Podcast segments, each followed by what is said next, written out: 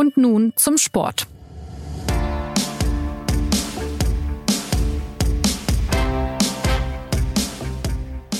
Endlich gibt's wieder Vereinsfußball und zwar nicht nur auf irgendwelchen Promoreisen durch Asien, sondern wieder in den heimischen Stadien. Die zweite Bundesliga der Herren läuft seit dem Wochenende und wer das Eröffnungsspiel gesehen hat zwischen dem Hamburger SV und Schalke 04, der hat richtig Bock bekommen auf diese Saison. 5 zu 3, ein Spiel, das, wie man so sagt, alles hatte, warum man ins Stadion geht.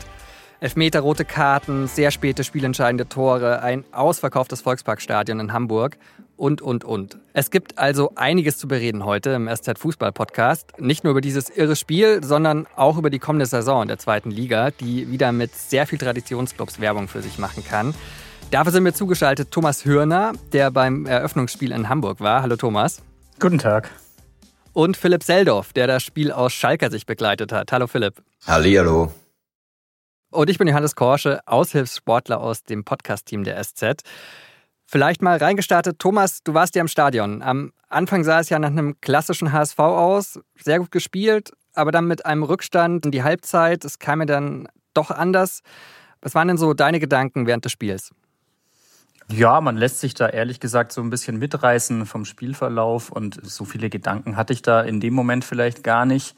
Es war auf jeden Fall ein angemessener Start in die neue Saison mit allem drum und dran, wie du schon gesagt hast und auch ja so ein bisschen typisch für den Hamburger Sportverein unter unter Trainer Tim Walter, wo ja auf jeden Fall immer Spektakel geboten wird. Darauf kann man sich verlassen. Dass es dann am Ende mit dem Sieg geklappt hat, hat dann tatsächlich auch mit einem neuen Tim Walter zu tun, ähm, den man vielleicht so auch nicht kannte in der Vergangenheit. Wie meinst du das? Also hat sich da auch so eine Weiterentwicklung des Trainers gezeigt? Ja, würde ich glaube ich schon sagen. Also zumindest, das war das erste Spiel und das muss man nicht überbewerten, aber er hat äh, schon in der, in der Sommervorbereitung immer wieder angedeutet, dass er Modifizierungen vornehmen will und dafür den Kontext. Äh, Tim Walter spielt eine ganz besondere Art von Fußball, sehr auf äh, Dominanz ausgelegt, auf Ballbesitz, auf Positionsrochaden und unter dem strengen Verzicht von Restverteidigung, Konterabsicherung. Das hat tatsächlich sehr viele Punkte gekostet, auch in der vergangenen Saison. Ähm, zumindest mal so viele, dass es dann eben mit dem großen Saisonziel, dem Aufstieg, nicht geklappt hat. Es war auf jeden Fall zu besichtigen, dass Tim Walter jetzt äh, gegen Schalke Dinge anders gemacht hat. Also er hatte teilweise dann auch mal einen langen Ball von seinem Torwart äh, eingefordert, um dort in Räume zu kommen, äh, die man mit kurzen Pässen nicht erreicht. Er hat immer wieder auch Umschaltsituationen auf den Rasen zaubern lassen, ähm, die wirklich die Schalker immer wieder in Bedrängnis, in größte Bedrängnis gebracht haben und die in der Form auf jeden Fall neu sind. Hatte denn den Kader, um so einen Fußball zu spielen? Absolut. Also rein von der individuellen Qualität ist der Hamburger Sportverein, würde ich schon meinen, in der, in der zweiten Liga äh, recht weit oben anzusiedeln, unter den Top 2, 3 auf jeden Fall.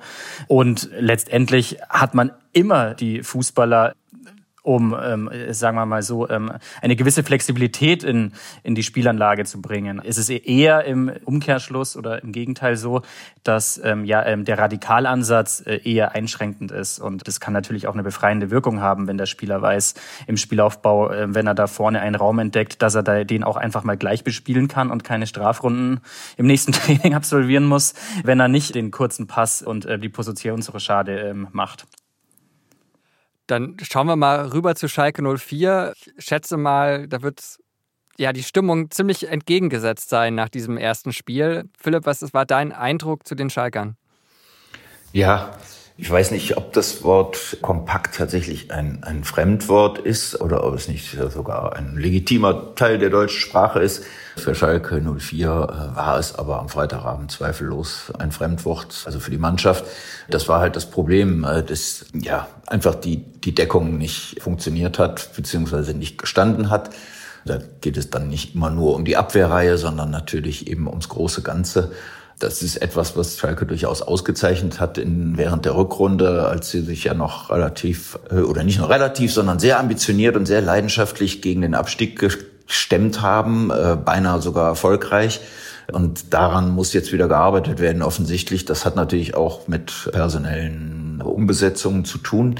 Das ist natürlich ein erheblicher Nachteil, wenn man eben mit einer, mit einer umformierten Mannschaft in die Saison startet und dabei gleich eben auf einen, auf einen sehr starken, den wahrscheinlich sogar stärksten Gegner der Klasse trifft. der wiederum auf eine äh, einigermaßen eingespielte Mannschaft vertrauen darf, wenngleich. Da gab es ja auch ein paar paar Ersatzlösungen im Team. Naja, lange Rede, kurzer Sinn. Ähm, man merkt den Schalkern natürlich noch so ein paar Probleme bei der Anpassung an, bei der, bei der Perfektionierung der, der Abläufe. Das, das hat sich dann am Ende eben auch ähm, negativ im Ergebnis geäußert. Wobei sie standen ja kurz davor, quasi das Wunschresultat mitzunehmen. Das ist dann vielleicht der eine Vorwurf, den man dem Trainer sogar machen muss, dass er, als geboten zu sein schien, den Innenverteidiger Cissé nicht ausgewechselt hat, der mit Gelb belastet war und ohnehin einige Unsicherheiten gezeigt hatte und der auch bekannt dafür ist, dass er eben noch sehr, sehr wenig ausgereift ist, ja, zwar talentiert, aber eben noch bei weitem nicht zu Ende entwickelt.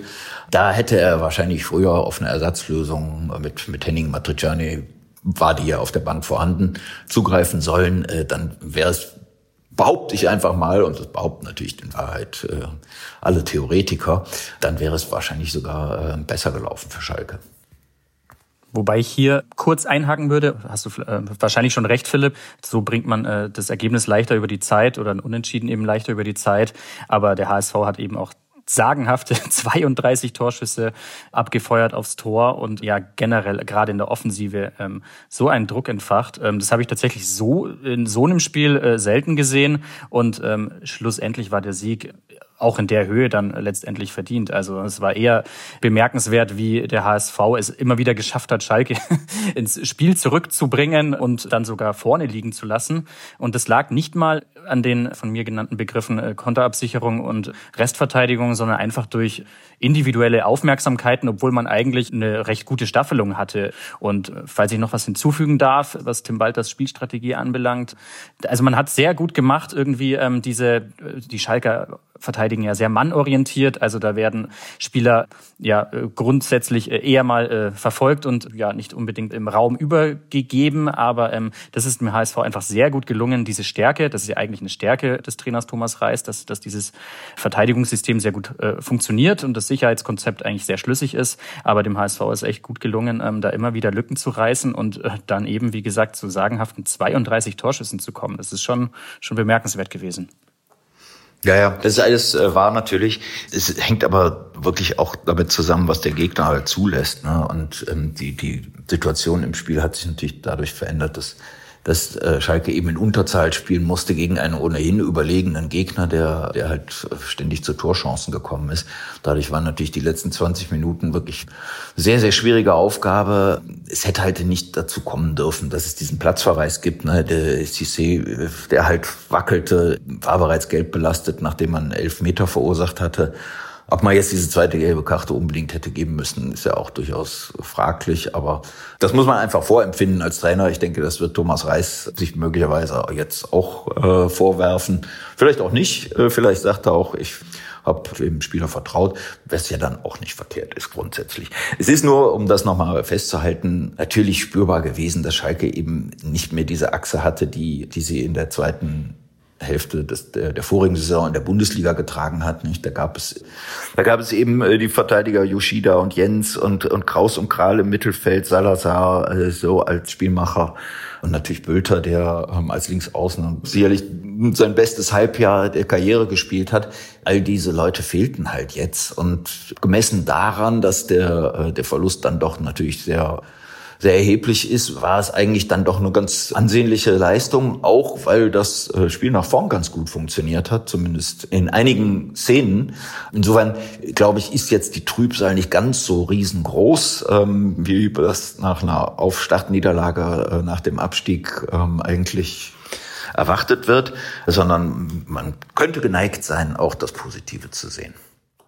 Dann vielleicht mal auch das vielleicht bald positive geguckt. Wer soll denn diese Schalke-Achse ersetzen in der kommenden Saison? Was sind denn da so die Namen, die man sich merken muss? Ja, der sogenannte Königstransfer soll ja Ron Schallenberg sein, der vom SC Paderborn gekommen ist, der auch für, für Schalker Verhältnisse, für die neuen Schalker Verhältnisse muss man sagen, äh, ungeheuer teuer war, nämlich sowas wie zwei Millionen Euro gekostet hat.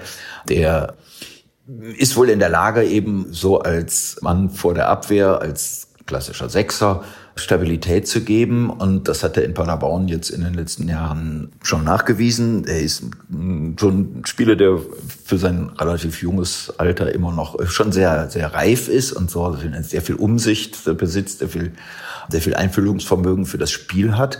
Ja, allein wird es natürlich nicht tragen. Und da äh, offenbaren sich dann eben auch die Defizite, denn die Innenverteidigung, die in der Aufstiegssaison mit, mit Ko Itakura und, und Kaminski extrem gut gestanden hat, die äh, muss jetzt erstmal wieder wachsen. Also Kaminski, der ist immer noch da und ist irgendwie so die verlässliche Größe, ist aber eigentlich als Innenverteidiger eher die zweite Geige ist er auch lieber. Äh, er braucht eigentlich einen starken Mann neben sich. Äh, und der wird eigentlich nicht mehr gesucht, der ist schon da. Das soll der Timo Baumgachtel sein, der über die Stationen PSV Eindhoven und, und Union Berlin zu Schalke gekommen ist. Und äh, der Erfahrung besitzt und nachgewiesenerweise auch klasse, aber eben nicht sehr viel Spielpraxis hat, weil er bei Union Berlin im vorigen Jahr wenig gespielt hat.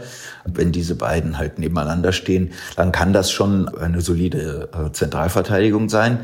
Es fehlt trotzdem so ein bisschen an der am, Backup in, auf diesen Positionen.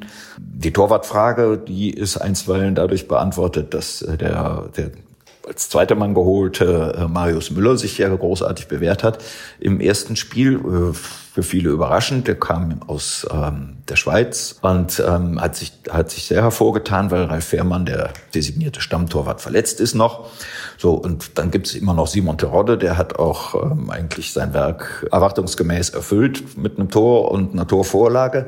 Ansonsten fehlt es eben noch so ein bisschen an den verlässlichen Komponenten. Dass Rodrigo Salazar äh, den Verein verlassen hat, das war jetzt keine Überraschung, aber das hinterlässt eine große Lücke. Denn also dieses Element, das ja, das sehe ich noch nicht so richtig wiederbelebt im, im Kader, auch wenn jetzt da der 17 Jahre alte Assan Uedraogo gespielt hat. Ich weiß gar nicht, ob man ihn so ausspricht oder ob es dafür eine elegantere Form des, der Aussprache gibt. Mit Sicherheit äh, gibt es das. Ähm, aber ich glaube nicht, dass gut der da sein Talent nachweisen konnte, er jetzt so die stabile Dauerlösung ist auf dieser Position. Und ansonsten fehlt es eben so ein bisschen am kreativen Element im Kader. Da gibt es noch den, den Drechsler, der ähm, auch hinter den Spitzen spielen kann und auch ein Einfädler ist, aber ob er so die äh, dauerhafte Lösung ist in einem fordernden 34-Spiele-Wettbewerb, ähm, das wage ich zu bezweifeln. Ich denke, dass der Verein das aber auch sieht. Ähm, das Management ist schon durchaus gewappnet, den, den Kader noch verstärken zu müssen. Aber man lässt sich jetzt erstmal Zeit und ähm, wartet, was der Markt äh, noch bietet, ähm, weil man glaubt, zumindest in den ersten Runden auch mit, der, mit dem vorhandenen Kader gut zurechtzukommen. Das ja, muss sich dann jetzt zeigen. Ja, apropos der Markt, der hat ja auch schon den ein oder anderen prominenten Namen in die zweite Liga reingespült. Der ist ein Lars Stindl, immerhin ja ehemaliger Nationalspieler, der jetzt zum Karlsruher SC gewechselt ist. Marcel Halstenberg äh, von, von Leipzig zu Hannover und natürlich nicht zu vergessen Max Kruse zum SC Paderborn. Was sagt denn das, wenn man jetzt den Blick so ein bisschen weitet über die zweite Liga allgemein aus? Wird die immer attraktiver und immer attraktiver? Die kann, ja, die ist an Attraktivität definitiv überhaupt gar nicht mehr zu überbieten geradezu. Es ist ja immer die Rede davon, dass die deutsche, deutsche zweite Bundesliga die beste zweite Bundesliga der Welt sei, wahrscheinlich sogar des Universums. Und vielleicht stimmt das sogar. Das ist möglicherweise ähm, insofern der Fall, als dass eben äh, dort sich so viele prominente und populäre Vereine drängeln, dass man also an jedem Wochenende zumindest in den Stadien immer beste Bedingungen hat, weil die Ränge voll sind und für Stimmung gesorgt ist. In England ist die zweite Liga auch sehr populär, muss man fairerweise sagen. Und auch da ist der Zuschauerzuspruch groß. Dennoch würde ich tatsächlich behaupten, dass so, was die Ambitionen äh, der beteiligten Clubs angeht, ja, die deutsche zweite Liga wirklich eine, eine Attraktion darstellt. Und das werden diejenigen, die sie vermarkten dürfen, auch zu spüren bekommen in einem sicherlich, sicherlich starker Nachfrage des, des Publikums. Also für, äh, für das Samstagabendspiel sind die Plätze schon gebucht und äh, das, ähm, die Nachfrage wird groß sein. Ja, und manches, äh, manches Erstligaspiel wird dahinter weit zurückfallen.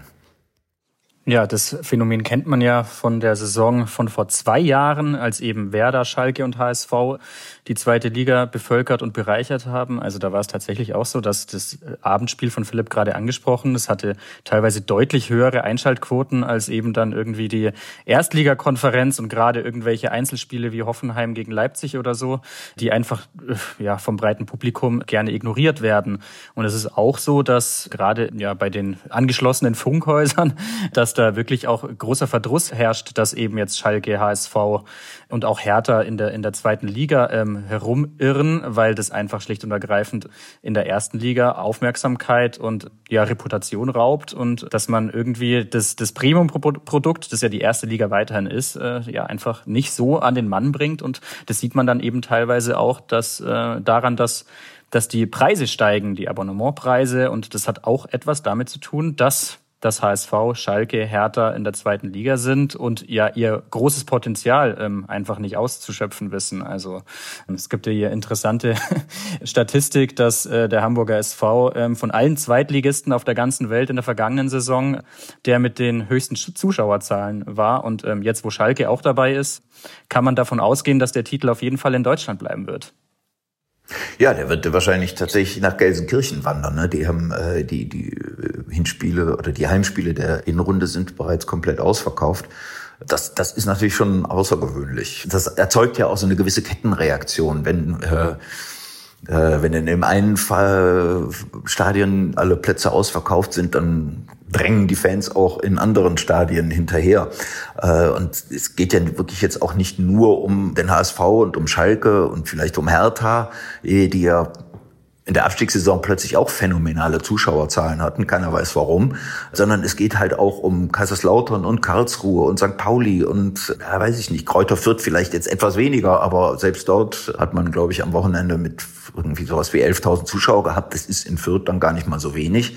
Letztlich profitieren alle in gewisser Weise und das verändert eben auch den Eindruck, den diese Liga macht, ne? die ja früher doch teilweise schon auch eine graue Liga war. Das Zeiten liegen eine Weile zurück, das gebe ich zu, aber es war früher eine, ja auch eine Liga, in der sich manchmal dann irgendwie zwei, dreitausend Zuschauer äh, im Stadion eingefunden haben zu, zu bedeutenden Punktspielen. Und das wird nun definitiv nicht mehr passieren, sowas. Ja, vielleicht kurz reingeworfen, mehr als 53.000 war der Zuschauerschnitt beim HSV. Also die Latte für Schalke 04 liegt dann doch einigermaßen hoch. Aber äh, abgesehen von den großen Namen, woran liegt es denn, dass so viele Leute auf einmal sich Zweitligafußball angucken? Ist das Niveau auf einmal besser oder sind es wirklich die Namen, die ziehen? Ich würde stark davon ausgehen, dass es die Namen sind. Und es ist gerade bei diesen großen Traditionsvereinen, die ja früher ganz andere Ansprüche hatten. Also da wurde Krawall hinter und vor den Kulissen veranstaltet, wenn es da mal nicht in die Champions League ging. Lange ist es her, beziehungsweise bei Schalke gar nicht mal so lange. Da ist, glaube ich, so eine Art, ja, wie soll ich sagen, nicht Gemütlichkeit eingekehrt, aber ähm, so eine Selbstfeierei teilweise auch äh, unter den Fans. Und das ähm, sage ich jetzt relativ, ja, das, das klingt jetzt kritischer, als ich es meine, aber ähm, das ist ja auch irgendwie legitim, ähm, das Stadionerlebnis zu zelebrieren. Aber teilweise habe ich schon das Gefühl, dass man einfach, ja, dass das irgendwie auch so eine Abgrenzung Erscheinung äh, im Vergleich zu Vereinen wie Leipzig oder Hoffenheim oder so ist. Ja, dass man einfach ähm, das Stadionerlebnis und sich selbst feiert und ja, dann vielleicht auch so bereit ist, äh, mittlerweile auch, warum auch immer, sportliche Einbußen in Kauf zu nehmen. Also da würde ich dem Thomas total beipflichten. Das ist, glaube ich, ein ganz entscheidender Aspekt, dass diese Vereine eine, ja, es ist ein bisschen eine modische Erscheinung einerseits und andererseits ist es diesen Vereinen auch gelungen, so die, die Bindung an ihr Publikum zu ver, verstärken. Vereine, die, ja, gehört zum Beispiel auch der erste FC Magdeburg dazu oder auch Fortuna Düsseldorf, ja. Die Fortuna hatte immer ein Problem in der eigenen, etwas verwöhnten und durchaus schickimicki orientierten Stadt, die, die, die Fans ins Stadion zu ziehen. Jetzt kommen halt auch die 30, 40.000 oder 40.000 so wie jetzt gegen Hertha, aber sonst sind es halt 25 bis 30.000 gewesen im vorigen Jahr. Das ist viel in Düsseldorf. Das ist ein bisschen ein deutsches Phänomen oder ein Phänomen des deutschen Fußballs, dass diese diese Traditionsclubs so ein, neuerdings so ein Gemeinschaftsgefühl herstellen, ja, dass das heimische Publikum bindet. Das ist schwer auf den internationalen Vergleich zu äh, übertragen aber findet hin und wieder auch äh, anderswo so statt. Also Thomas, du bist äh, Erkenner der italienischen Szene, dass da im vorigen Jahr, das, jetzt reden wir natürlich über die erste Liga, aber im vorigen Jahr die, die Mailänder Clubs zum Beispiel durchweg vor ausverkauftem Haus gespielt haben, das hätte man in Italien überhaupt nicht für möglich gehalten. Und auch dort gibt es ja offenbar einen gewissen Zuschauerboom. Das heißt, irgendwie scheint dieses Phänomen auch ein um sich greifendes Phänomen zu sein. Ja, vielleicht auch irgendwo ein postpandemisches Phänomen, das man vielleicht irgendwie mal soziologisch erörtern müsste. Aber in, gerade in Deutschland hat es ja auch echt kuriose Blüten halt eben teilweise getrieben. Also in Stuttgart, die wirklich keine gute Saison gespielt haben. In, in Berlin bei der Hertha, die abgestiegen sind. Bei Schalke, beim HSV, die alle ihre Saisonziele nicht erreicht haben. Ja, da wurden keine Reiterstaffeln oder so angegriffen, wie es früher vielleicht mal der Fall gewesen war, sondern tatsächlich irgendwie Arm in Arm in den Sonnenuntergang äh, geritten. Und ähm, ja, das ist ist schon erstaunlich. Übrigens auch äh, kein Phänomen, das nur auf die zweite Liga begrenzt ist. Als Fan von TSV 1860 München kann ich berichten, dass es auch in der dritten Liga so ist. Oh ja. Aber vielleicht, aber vielleicht mal weitergeschaut auf das, was jetzt in der kommenden Saison der zweiten Liga noch passiert. Der erste Spieltag liegt jetzt hinter uns. Das Spiel von HSV gegen Schalke war ja nicht das einzige Spektakel. Wir hatten vorhin schon Kräuter Fürth angesprochen, die ja 5-0 gegen Paderborn gewonnen haben. Auf welche Mannschaften guckt ihr denn besonders, wenn ihr so auf die nächste Saison schaut? Puh. Früher hieß es immer irgendwie, also es gibt irgendwie einen Favoriten und die anderen 17 spielen gleichzeitig gegen den Abstieg und um den Aufstieg. Und so hat das Hannes Linsen mal formuliert, als er noch Trainer von Fortuna Köln war. Das ist allerdings eine Weile her. So sah aber früher tatsächlich die zweite Liga aus. Man kannte einen, einen Club, der besonders gut ausgestattet war. Im Zweifelsfall war das der Absteiger aus der ersten Liga oder einer der, der Absteiger und äh, die anderen, ähm, denen konnte alles passieren. Aufstieg und Abstieg. Jetzt wird es eher nicht so sein, glaube ich. Es ist trotzdem extrem schwer, da Favoriten äh, zu benennen.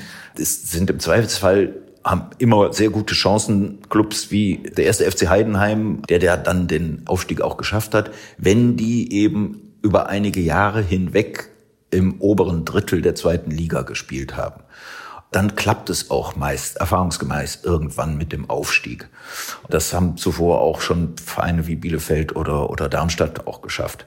Jetzt könnte man daraus ableiten, dass zum Beispiel St. Pauli gute Aussichten hat, vorne zu bleiben. Vielleicht auch Paderborn. Die sind allerdings ganz furchtbar auf dem Bauch gelandet am Wochenende. Oder auch der Karlsruher SC, der jetzt auch schon einige Jahre dabei ist und so seine, seine Rolle im Mittelfeld stabilisiert hat. Da kann es dann plötzlich zu Höhenflügen kommen, die dann auch gleich bis in die erste Liga reichen. Ja, absolut. Also das ist, das ist immer wieder zu beobachten, wie es Philipp schon sagt, dass einfach so eine Mannschaft es dann am Ende schafft, die sich einfach perfekt auch auf diesen Zweitliga-Fußball eingestellt ist. In der vergangenen Saison sind gleich zwei davon aufgestiegen mit Darmstadt und Heidenheim.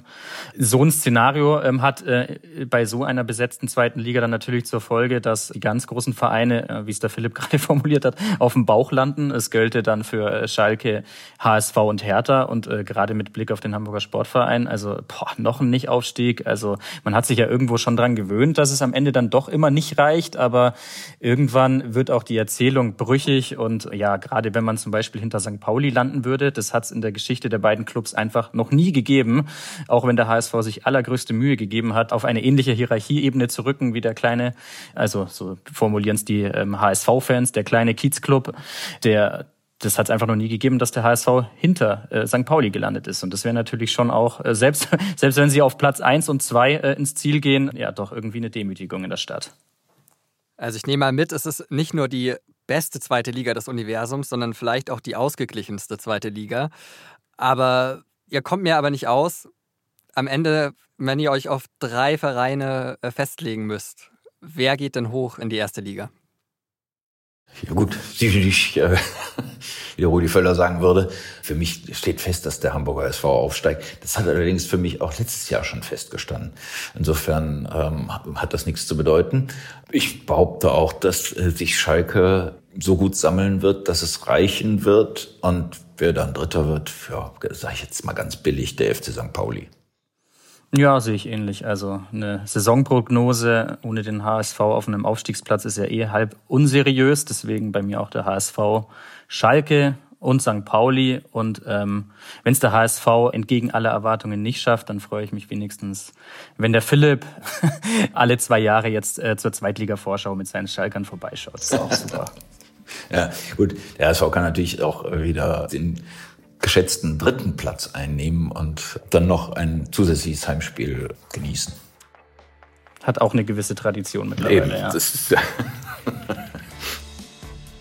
Dann haben wir jetzt eine Saison vor uns, um eure Vorhersagen zu überprüfen. Vielen Dank, Thomas. Ja, sehr gerne. Vielen Dank, Philipp. Ebenfalls gerne. Dann bleibt mir noch der Hinweis, dass wir ein großes Thema im Sport heute gar nicht besprochen haben. Das war die Frauenfußball-WM. Die läuft natürlich weiter und zu der berichten wir natürlich auch weiter bei uns auf der Homepage auf sz.de. Selbstverständlich dann auch zum alles entscheidenden Gruppenspiel gegen Südkorea am Donnerstag. Da nötige ich euch jetzt aber keine Vorhersage mehr ab, keine Angst. Und sage nochmal vielen Dank und auch vielen Dank an Jakob Anu, der diese Sendung produziert und wünsche euch ein wunderbare Woche und im Zweifel bis nächsten Montag. Arrivederci. Dann bis dahin. Ciao.